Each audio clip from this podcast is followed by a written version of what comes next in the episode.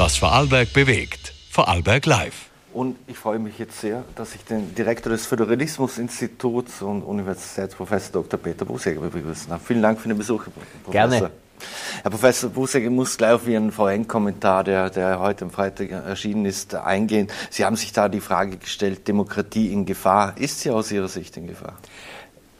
Aus meiner Sicht ist es jetzt noch nicht in Gefahr. Also äh, ich sehe jetzt nicht äh, die großen äh, Gefährdungen, denen jetzt unsere Demokratie derzeit äh, ausgesetzt ist. Klarerweise gibt es äh, Konflikte und gibt es äh, Auseinandersetzungen, aber das ist der Demokratie eigen und äh, ich sehe jetzt die, die unter Aushöhlung einer Demokratie derzeit nicht. Mhm.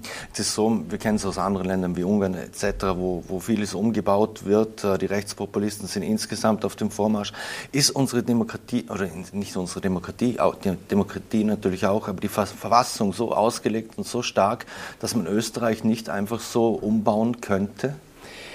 Nun, äh, ich glaube, dass die demokratische Kultur im Land reif genug ist, einen solchen Umbau äh, zu verhindern. Äh, selbstverständlich, im Extremfall kann natürlich äh, eine Zweidrittelmehrheit äh, im Nationalrat und äh, im Bundesrat schon einiges anrichten und sozusagen die völlige Umgestaltung der Verfassung würde dann noch zusätzlich einer Volksabstimmung bedürfen ja, wenn, wenn tatsächlich es so wäre, dass eine sehr, sehr breite Mehrheit äh, illiberalen Tendenzen nachhängen würde, dann könnte man schon sagen, besteht eine gewisse Gefahr, äh, die dann letztlich ja auch in der Abschaffung beispielsweise des Verfassungsgerichtshofes münden könnte. Ja, das bekommt man, wie gesagt, mit einer Zweidrittelmehrheit und äh, einer Volksabstimmung wäre das theoretisch möglich. Nun glaube ich aber tatsächlich nicht, äh, dass es so weit äh, kommt. Äh, ich kenne keine Partei, die das tatsächlich anstrebt. Und letztlich wären dann auch auf der europäischen Ebene ähm, gewisse Sicherheitsnetze vorhanden, die eine solche Entwicklung verhindern würden. Mhm. Sie haben in Ihrem Kommentar ja auch auf das Instrument der direkten Demokratie, äh, das haben Sie thematisiert und auch auf das Gespräch des Historikers äh, Herfried Münkl in der ZIP 2 verwiesen, der von der Gefahr einer äh, populistischen Vereinnahmung spricht. Ist, widersprechen Sie dem oder, oder sehen Sie das ähnlich? Also ich würde dem insoweit widersprechen, als ich eine gewisse äh, Ehrenrettung für die direkte Demokratie vornehmen würde. Äh, natürlich äh, besteht in jeder Volksabstimmung die Gefahr einer, wenn man das so bezeichnen will, äh, populistischen Vereinnahmung. Das ist nicht auszuschließen. Äh, auf der anderen Seite, ja, äh, auch das Parlament kann populistisch vereinnahmt werden. Also ich sehe da den, den großen Unterschied nicht. Ich äh, sehe nicht, äh, warum äh, die repräsentative Demokratie durch das Parlament von vornherein die bessere Demokratie sein soll. Logischerweise kann in jedem modernen Staat die repräsentative Demokratie, also jene über das Parlament auf Bundes- und äh, die Landtage auf, auf der Landesebene, äh, nur muss, äh, muss diese repräsentative Demokratie äh, dominierend sein, weil das Volk nicht dauernd abstimmen kann, aber als Ergänzung und auch als Korrektiv gegenüber der repräsentativen Demokratie halte ich Volksabstimmungen schon für ein geeignetes Instrument. Auch wenn natürlich das Volk, wie die Politikerinnen und Politiker selber auch, einer populistischen Vereinnahmung unterliegen können.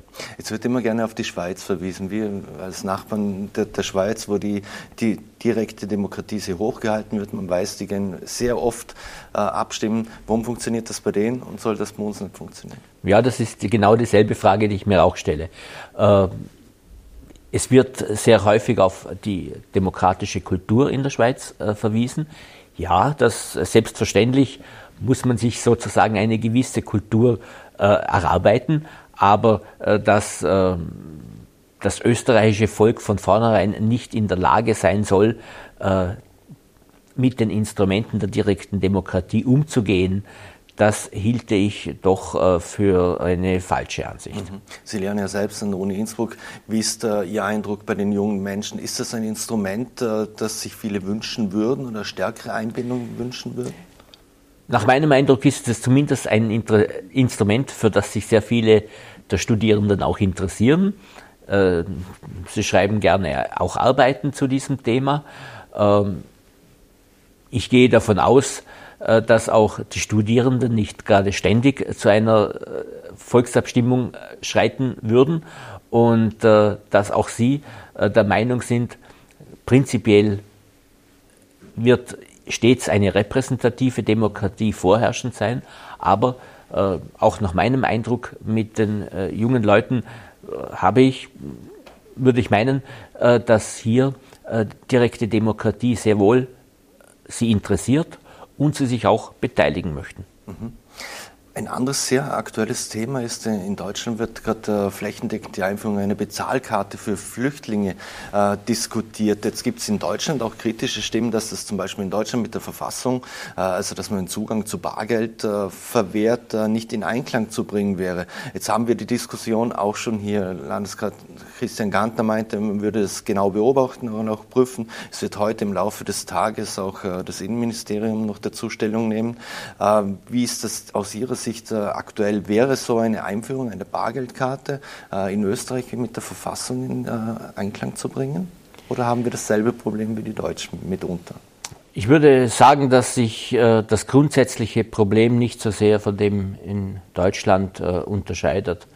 Ähm, ich glaube, man muss sich genau anschauen, für welche Leistungen eben diese Bargeldkarte äh, sinnvoll sein soll.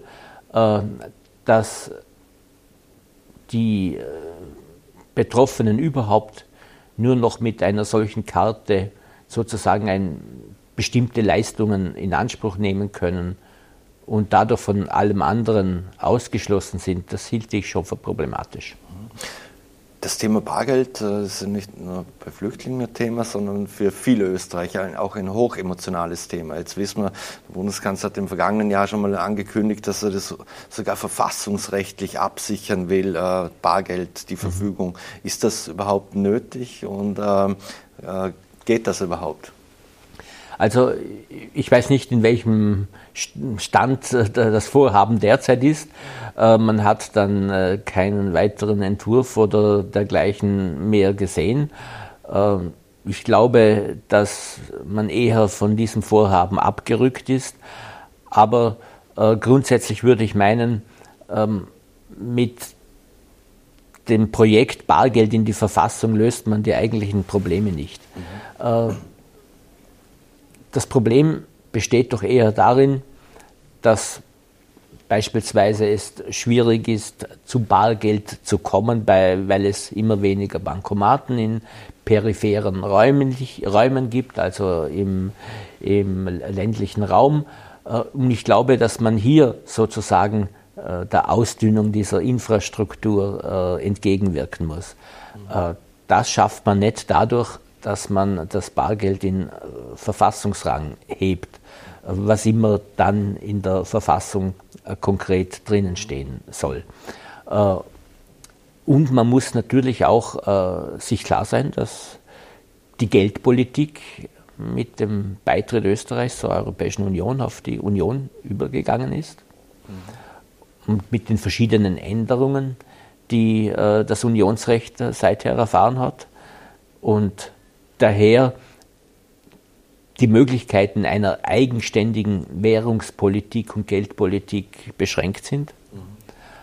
Und von daher muss man sich auch die Frage stellen, ja, was äh, bewirkt man dadurch, dass man das Bargeld in den Verfassungsrang äh, hebt und auf der europäischen Ebene wird beschlossen beispielsweise, dass es bestimmte Bargeldobergrenzen gibt und äh, Österreich kann zwar dagegen sein, aber wird letztlich überstimmt mhm. und muss das dann um, umsetzen. Mhm.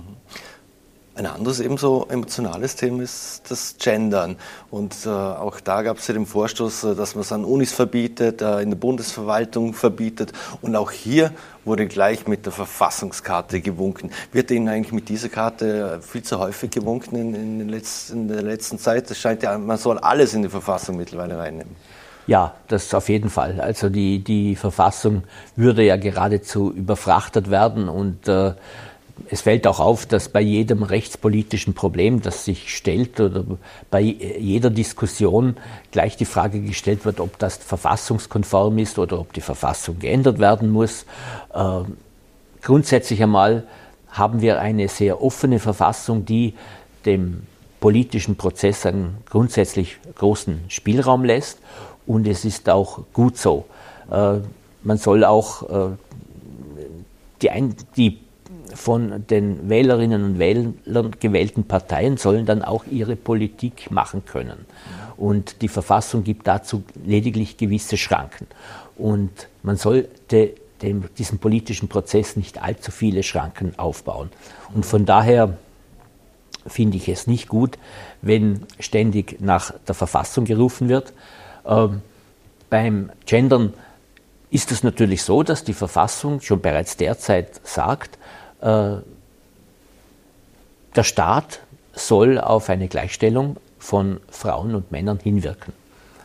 Und dazu gehört aus meiner Sicht schon, dass man zumindest versucht, in der staatlichen Kommunikation Frauen und Männer sichtbar zu machen. Das heißt aber nicht, dass die Verfassung ein Gendersternchen oder einen Doppelpunkt mhm. oder welches Zeichen auch immer verlangt, aber ein gewisses Bemühen in der Sprache, in der Sprache der Behörden, in der äh, Gesetzessprache und daran äh, sollte man sich orientieren. Äh, eine bestimmte Weise des Genderns vorzugeben, halte ich für verfehlt. Äh,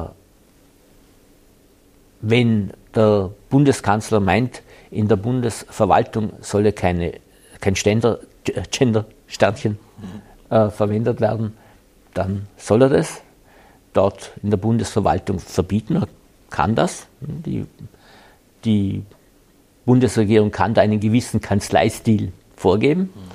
Ähm, aber es gibt eben auch Grenzen. Die Universitäten sind autonom. Mhm.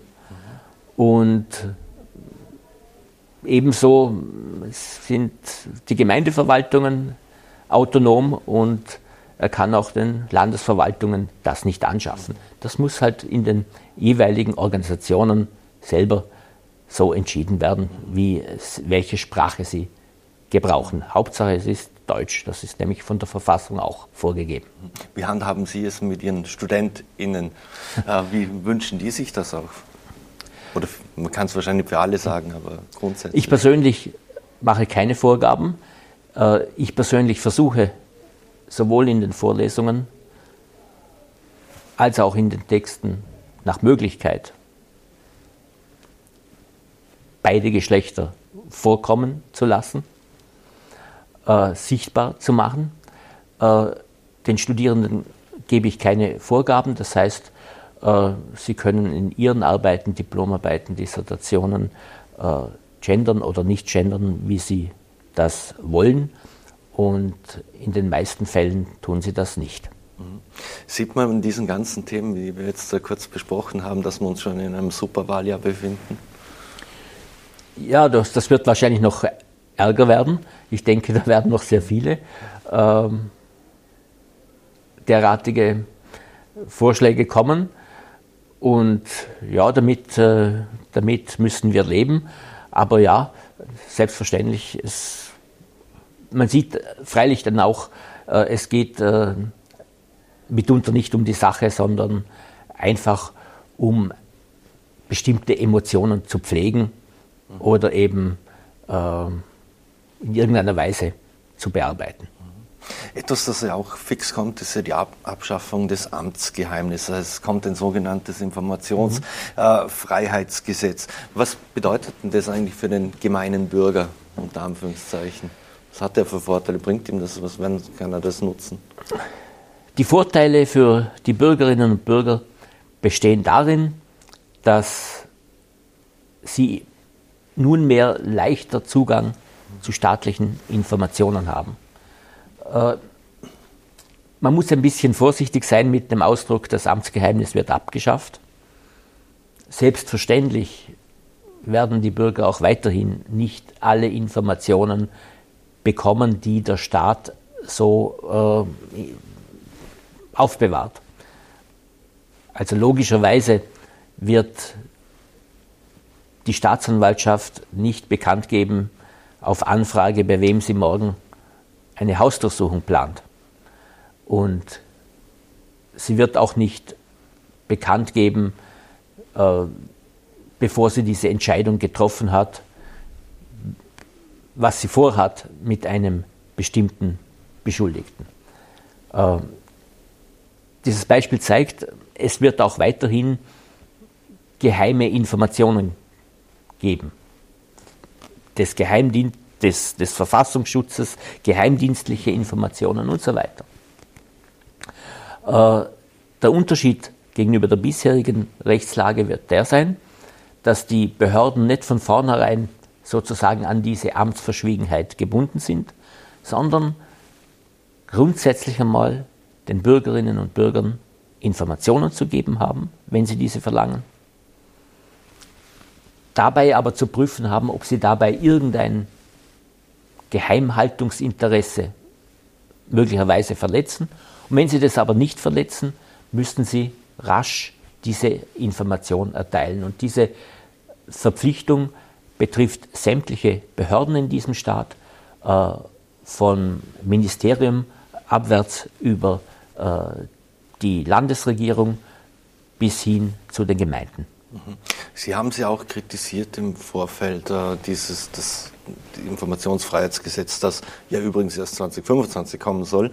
Ähm, wurde da irgendetwas berücksichtigt äh, das, oder mit eingearbeitet äh, von den Kritikpunkten, die Sie geäußert haben? Also insgesamt wurde von äh, den Kritikpunkten relativ wenig äh, berücksichtigt.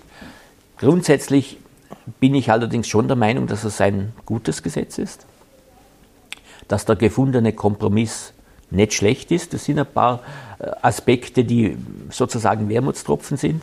Dazu gehört diese sehr lange Übergangsfrist, äh, die schon äh, erstaunlich ist für von eineinhalb Jahren.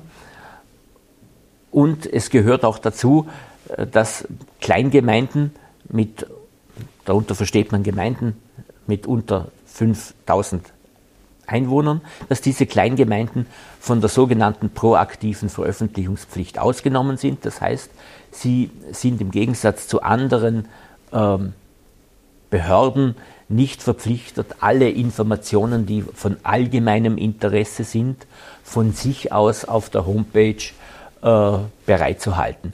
Das ist ein Entgegenkommen gegenüber dem äh, Gemeindebund, ähm, der diese Forderung aufgestellt hat, dass, hier, dass es hier für kleinere Gemeinden Erleichterungen geben soll.